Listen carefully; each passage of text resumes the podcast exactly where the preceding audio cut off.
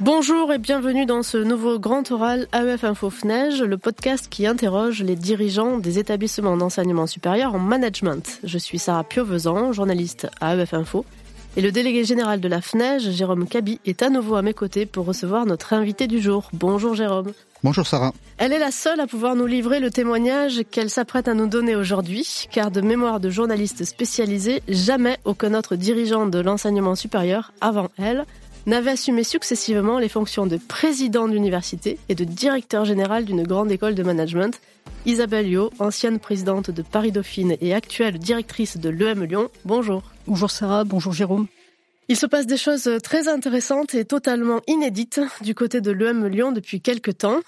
Vous allez nous en livrer quelques clés de compréhension pendant ce podcast. Mais dites-nous d'abord pourquoi, à un moment de l'année 2020, vous décidez de faire ce grand saut vers la capitale des Gaules, une décision qui en a surpris plus d'un autour de vous. La question euh, s'est posée à moi en effet au printemps 2020, puisqu'on était en plein confinement, donc je me souviens très bien de, cette période lorsqu'on m'a approché pour prendre la direction de l'EM Lyon.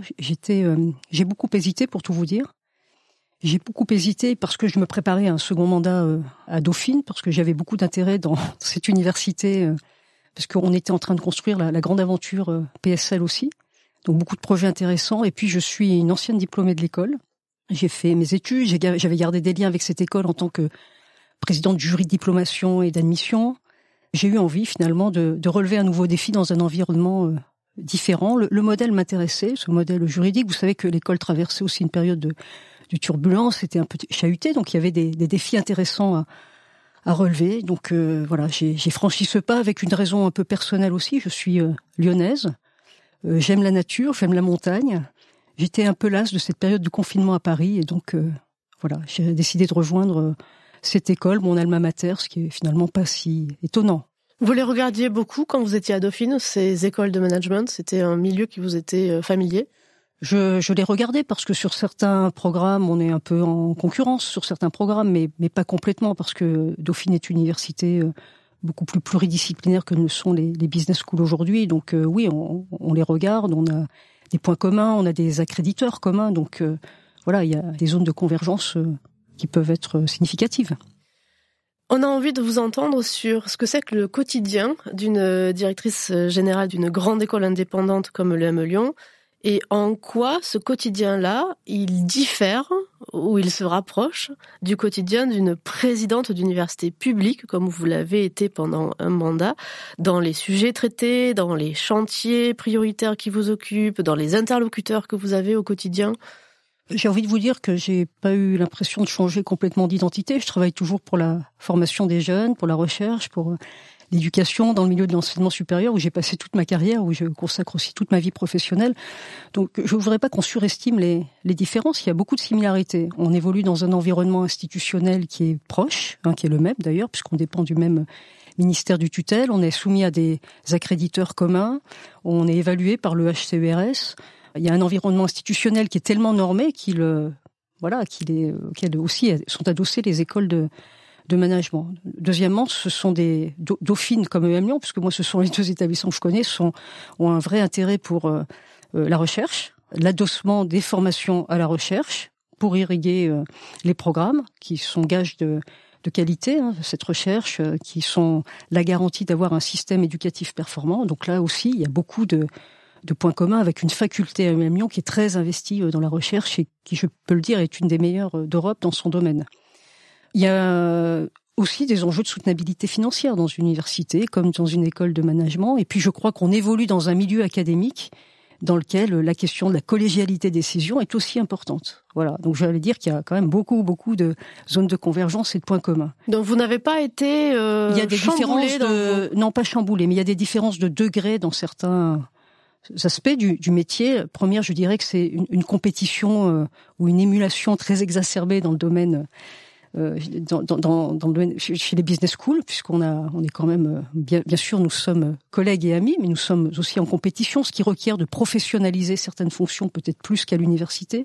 Je pense au marketing, je pense à la communication, au recrutement admission, je pense à la question des rankings, voilà, qui sont des, des fonctions plus développées dans une business school qu'à l'université. Il y a la question de l'internationalisation. C'est vrai que j'ai un corps professoral très internationalisé à EM Lyon, 50% d'entre eux le sont, un corps étudiant très diversifié aussi, avec un mode de gestion du corps professoral qui est, qui est aussi différent.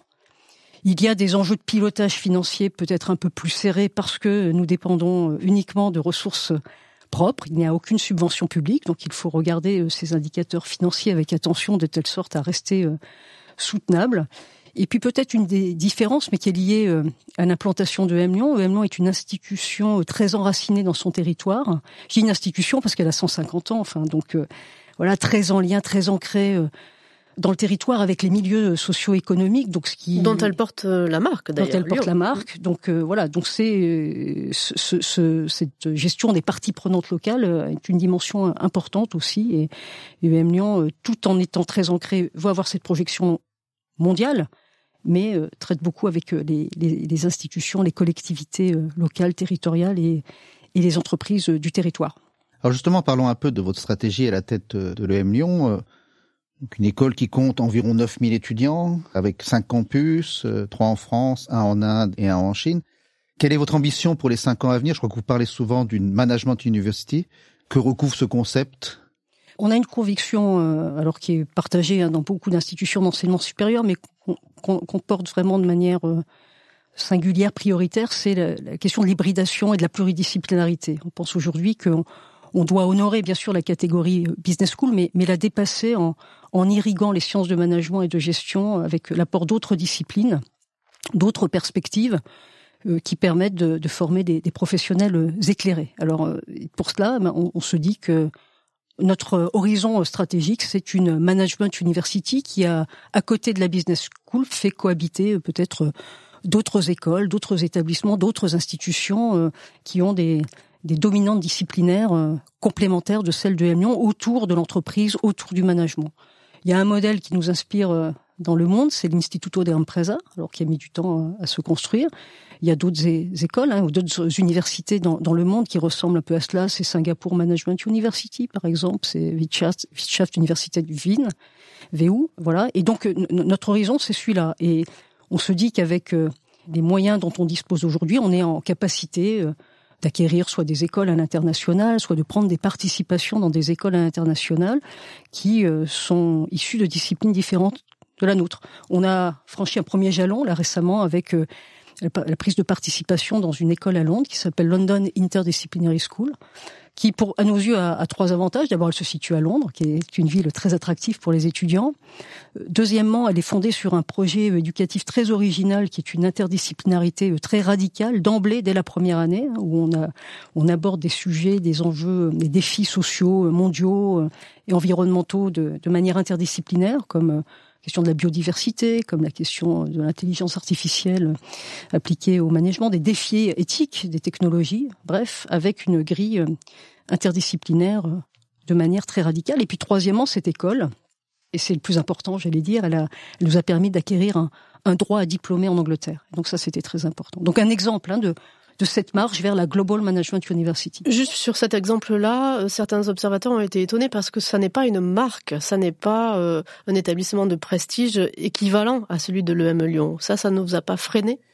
D'abord, c'est une école jeune hein, qui a été créée en 2019, qui nativement a acquis ce droit euh, à diplômer, ce Degree Awarding Power, donc ce qui montre que ça a été vu de manière très positive par les, les régulateurs britanniques. Donc ça, c'est un point important qui est très sélective qui, comme je l'ai dit, a des projets originaux. Il lui faut le temps de construire la marque et je pense qu'avec l'aide de M avec euh, les doubles diplômes que l'on imagine, la mobilité étudiante que l'on imagine, la création de programmes communs que l'on imagine, on sera en mesure aussi de, co-construire la marque avec eux, tout en leur aidant à construire leur marque. Voilà.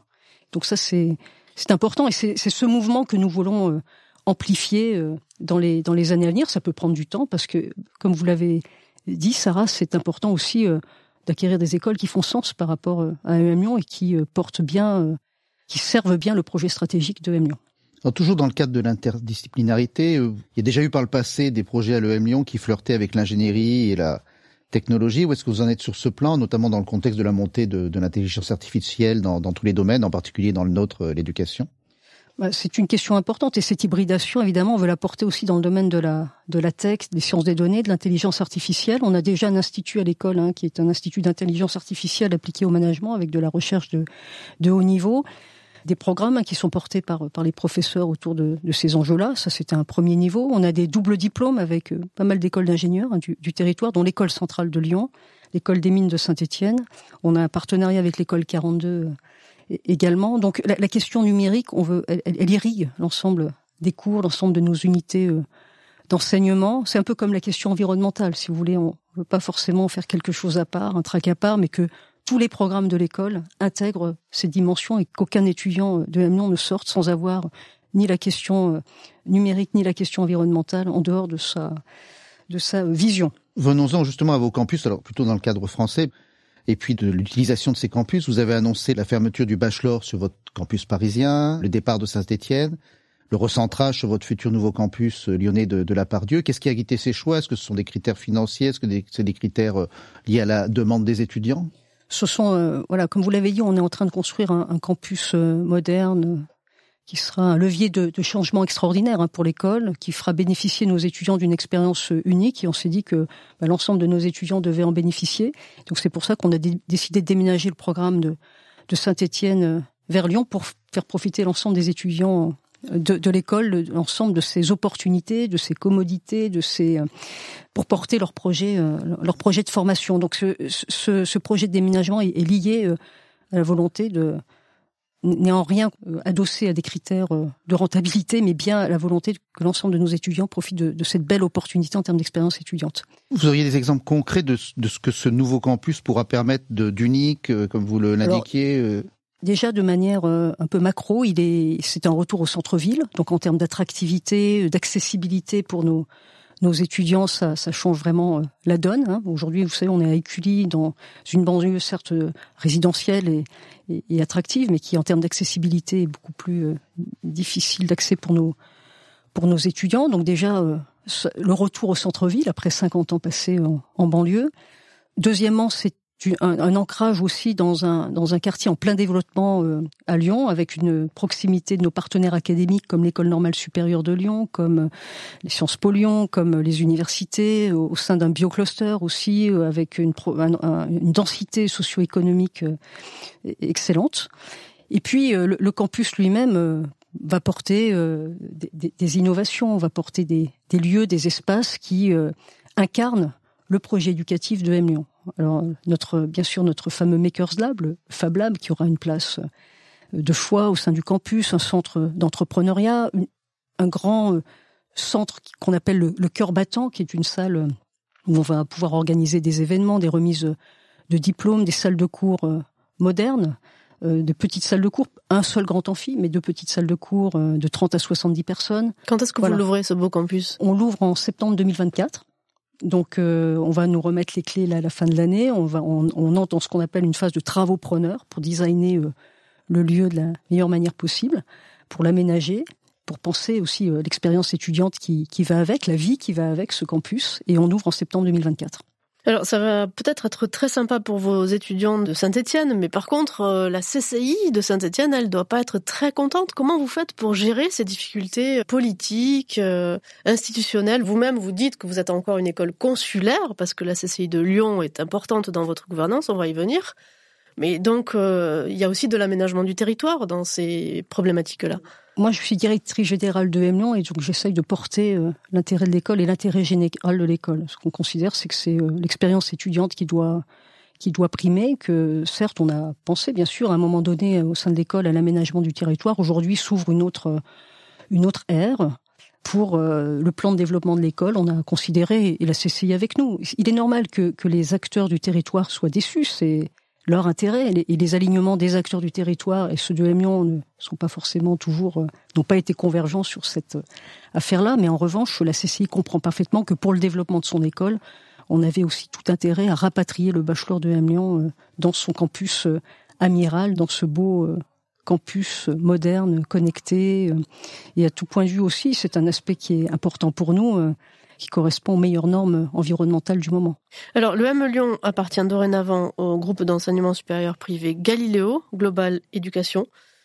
Mais la CCI de Lyon garde encore un pouvoir de veto sur certaines décisions. Est-ce que vous pouvez nous décrire cette construction? C'est une, c'est une construction assez subtile en matière euh, d'équilibre des pouvoirs.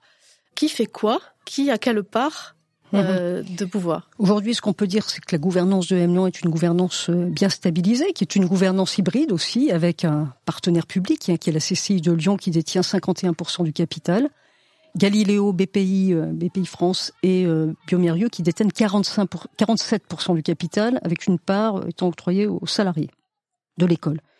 Pour un certain nombre de décisions, la Chambre a ce qu'on appelle, euh, il y a, pour un certain nombre de décisions, il y a besoin d'une majorité qualifiée. Donc si, si la Chambre a la majorité des parts du capital, elle n'a pas la majorité des droits de vote, mais pour certaines décisions liées à la qualité académique, aux accréditations, au ranking, au nom de l'école, il y a besoin de d'obtenir cette majorité euh, qualifiée, ce qui donne un certain nombre de garanties sur euh, sur la, la marque EM Lyon et sur son positionnement académique et la qualité académique.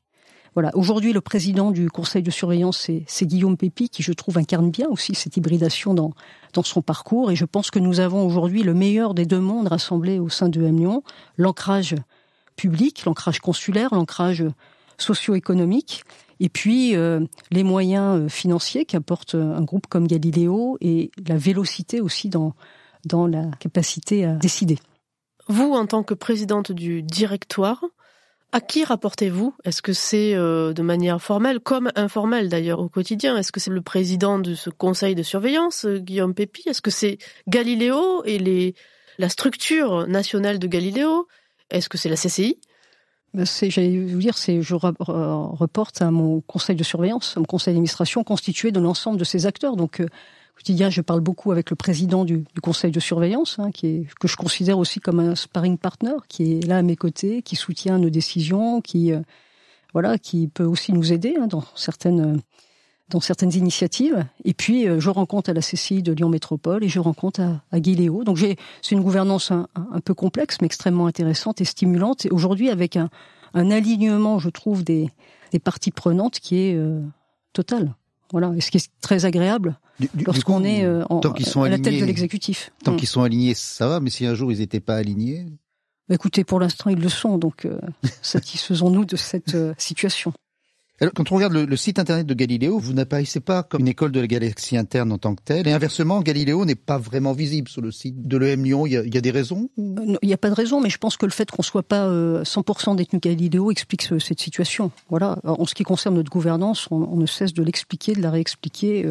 Il ne se passe pas une interview sans que je me demande quelle est la structure juridique de l'école et capitalistique. Et chaque fois, je réponds euh, de manière extrêmement transparente. Parce que c'est très inédit aussi. On a du mal à concevoir une école qui soit en partie euh, détenue par un groupe qui plus est privé lucratif, donc c'est tout nouveau dans le paysage, et en partie quand même avec euh, un droit de veto de la CCI sur certains sujets. Donc c'est difficile à appréhender. Oui, c'est parce que c'est inédit, parce que c'est peut-être pionnier, hein, euh, sera peut-être suivi par d'autres par d'autres écoles. Je voulais, dire quand même que depuis qu'un an, Galileo est, là, il nous apporte aussi beaucoup euh, de ressources, alors pas seulement financières. Hein, J'ai évoqué tout à l'heure euh, le rachat, le, rachat, le rachat qui a été permis, ce rachat par l'arrivée de Galiléo.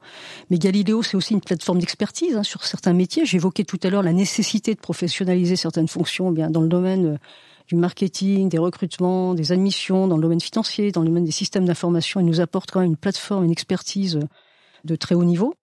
Galiléo, ce n'est pas un fonds, je tiens à le préciser, parce que souvent on assimile Galiléo à un fonds. Parce qu'il est détenu par des fonds. Donc Alors, des par, des fonds, euh, par des fonds, par un euh, family office, par euh, l'État canadien, on peut dire, parce que voilà, le CPPIB, ce fonds de pension qui qui gère les, les retraites des, des, fonctionnaires canadiens. Donc voilà, c'est aussi une gouvernance complexe, hybride, public-privé aussi. Donc oui, Galiléo, c'est un groupe d'éducation supérieure, donc il connaît quand même plutôt bien le, le secteur et qui a une vision long terme. Par rapport à un fonds, ça change beaucoup de choses pour une école euh, comme la nôtre. Et puis, euh, ce qu'apporte aussi la galaxie euh, Galileo, c'est un ensemble d'écoles avec lesquelles nous traitons aujourd'hui pour penser des doubles diplômes. On est en train de travailler beaucoup avec Strat, avec euh, Penningen. On monte l'année prochaine un, Bachelor of euh, Art avec le cours Florent sur Acting and Entrepreneurship. On est en discussion avancée avec l'Institut Marangoni à Milan sur un, un master spécialisé en Fashion and Design. Donc, vous voyez, il y a un ensemble d'opportunités sur le métier lui-même qui nous sont données en matière de création de programmes et d'opportunités pour nos étudiants qui est assez inédite dans notre paysage. Donc on comprend bien tout ce que peut vous offrir le groupe Galileo. Est-ce que ça va avec des contraintes? Est-ce qu'il y a un côté obscur de la force? Euh Mais enfin, dans toute gouvernance, il y a, il des, il contraintes. Euh, on évoquait tout à l'heure l'importance d'avoir une, bonne soutenabilité financière. C'est le cas de beaucoup d'institutions d'enseignement supérieur. Je n'ai pas l'impression de faire euh, exception dans le monde de, de l'enseignement, enfin en tout cas des business schools de mon groupe stratégique à ce niveau-là. J'ai pas l'impression que ça soit très différent en matière de quotidien. Alors, c'est vrai qu'à vous entendre parler, on n'a pas l'impression que ce soit ce grand méchant loup qu'on nous décrit parfois. Pourtant, vous n'êtes pas sans savoir que la place importante que prend l'enseignement supérieur privé dans le paysage aujourd'hui euh, fait peur, dans un pays qui est quand même attaché à son service public de l'éducation. Vous-même, vous venez de ce monde-là, vous êtes enseignante-chercheuse, vous avez été engagée, je crois, sur le plan syndical. Donc, on a envie de savoir ce que vous pensez de ces débats autour de la marchandisation supposée de l'enseignement supérieur et est-ce qu'on peut vraiment être à la fois rentable sur le plan financier et qualitatif sur le plan de la formation? Alors, juste une petite rectification factuelle. Je n'ai pas été engagée sur le plan syndical. J'ai été élue euh, au CNU sur une liste non syndicale. Ah d'accord, bah, vous faites bien de rétablir la vérité. Voilà. Oui, alors cette tension entre euh, la qualité académique et, la rentabilité hein, qu'on met souvent en avant euh, lorsqu'on est euh, dans le privé lucratif, je crois que dans le cas de, de M Lyon, ben, la réponse est claire et nette. Enfin, je crois qu'on est rassuré depuis quatre ans, hein, sur, depuis que la capitale de l'école a été ouverte, sur le fait que M Lyon garde son rang sa qualité académique, n'a jamais autant investi en recherche, n'a jamais autant recruté de professeurs-chercheurs euh, qu'aujourd'hui, n'a jamais euh, mis en œuvre une politique de bourse sociale aussi ambitieuse. Voilà, donc je veux dire, il y a un certain nombre de, de facteurs qui montrent qu'on est euh, très très euh, conforme, voire mieux disant par rapport euh, aux écoles de commerce, ou en tout cas dans, dans, la norme, parfaitement dans la norme. Pourquoi? Parce que comme je vous le disais tout à l'heure, nous sommes, et c'est très bien, et c'est une très bonne chose, nous sommes soumis à des accréditations, à des référentiels de qualité qui sont exigeants et auxquels nous nous correspondons parfaitement. Donc pour vous, il n'y a pas d'opposition, en tout cas en théorie, pas pour des écoles comme la nôtre qui appartenant à au secteur de l'enseignement supérieur et de la recherche. Voilà. Donc euh, de, ce point de vue-là, euh, tout est transparent. Euh, nos comptes sont publics. Nous avons même adopté le statut de société à mission pour nous soumettre encore à des règles qui sont presque plus contraignantes que d'autres sur la question des objectifs sociaux environnementaux. nos investissements en recherche, je vous le dis et je vous le redis, sont très très significatifs, avec une place reconnue dans dans ce domaine et une, une qualité académique également reconnue par nos étudiants et par nos instances de régulation, d'accréditation, d'évaluation. Je citais tout à l'heure le HERS et une attractivité euh, qui n'est pas euh, démentie. Alors bien sûr, on a toujours des efforts à faire. Euh, je ne suis pas en train de dire que nous sommes les meilleurs du monde, mais en tout cas, en tout cas, la, trajectoire est, vertueuse. Et pour l'instant, ce que nous apporte Galido, comme je vous l'ai dit tout à l'heure, ce sont des moyens financiers qui nous permettront d'atteindre l'horizon stratégique que j'évoquais tout à l'heure sur la Global Management University. C'est tout ce qu'on vous souhaite, chère Isabelle. Notre podcast touche euh, déjà à sa fin. Il est temps pour vous de nous dévoiler les quelques recommandations de lecture que vous avez préparées pour nos auditeurs, pour nous permettre de poursuivre la réflexion sur les écoles de management ou tout simplement pour nous faire partager vos récents coups de cœur. Alors c'est pas directement en lien avec les écoles de management, mais il y a un petit texte que j'ai beaucoup aimé d'un philosophe qui a été formé à l'ENS de Lyon, qui s'appelle Baptiste Morisot, c'est un jeune philosophe, qui étudie beaucoup la question du réchauffement climatique, de, l'anthropocène. Et donc ce petit opuscule s'appelle Raviver les braises du vivant. C'est un diagnostic un peu de, de l'impuissance que nous éprouvons tous face au réchauffement euh, climatique, aux enjeux environnementaux, euh, à l'effondrement. Et euh, ce que dit ce que dit Baptiste Morisot, c'est bah, le vivant. Enfin, la, Terre n'est pas une cathédrale en feu. Le, le, vivant est toujours en capacité de régénération. Et c'est à nous de de nous engager pour le régénérer, pour raviver les braises. Et je trouve que c'est une belle euh, invitation à agir, à puissance d'agir, capacité à agir. Et je crois que c'est dans ce petit texte que Baptiste Morisot écrit Il nous faut des idées dotées de mains et de bonnes idées. Il nous faut des idées dotées de mains et de bonnes idées pour les mains disponibles. Et je trouve que ça correspond bien à la pédagogie que nous souhaitons mettre en œuvre à l'école, des idées, de la créativité, euh, des connaissances académiques, mais aussi euh, la capacité à produire, à agir, à s'engager. Puis il y a une deuxième petite recommandation, c'est la une petite mini-série que j'ai vue sur Netflix qui s'appelle Chair, directrice, qui est une une série euh, américaine qui raconte l'histoire d'une professeure de littérature anglaise qui prend euh, la tête de son département, qui est amené à le réorganiser, à le faire évoluer, euh, qui est face à une diversité de parties prenantes, des étudiants, des activistes, de, de jeunes enseignants, des, de plus vieux enseignants. Donc c'est compliqué. Et cette série pose la question de manière très subtile et avec finesse beaucoup de questions sur l'université américaine, de liberté d'expression, de cancel culture, de discrimination, de, de voilà, qui sont traités avec euh, beaucoup de nuances, qui nous fait euh, beaucoup de bien dans un moment euh, d'hystérisation du débat dans nos sociétés. Ça donne bien envie aussi bien le Lyonnais que la série sur Netflix. Nous allons nous y ruer. Merci beaucoup Isabelle Lio pour votre visite dans ce grand oral AEF Info FNEJ enregistré au studio Module. Merci aussi à vous, Jérôme Cabi, et merci à tous nos auditeurs. Nous vous donnons rendez-vous dans quelques jours avec un nouvel invité, et d'ici là, portez-vous bien.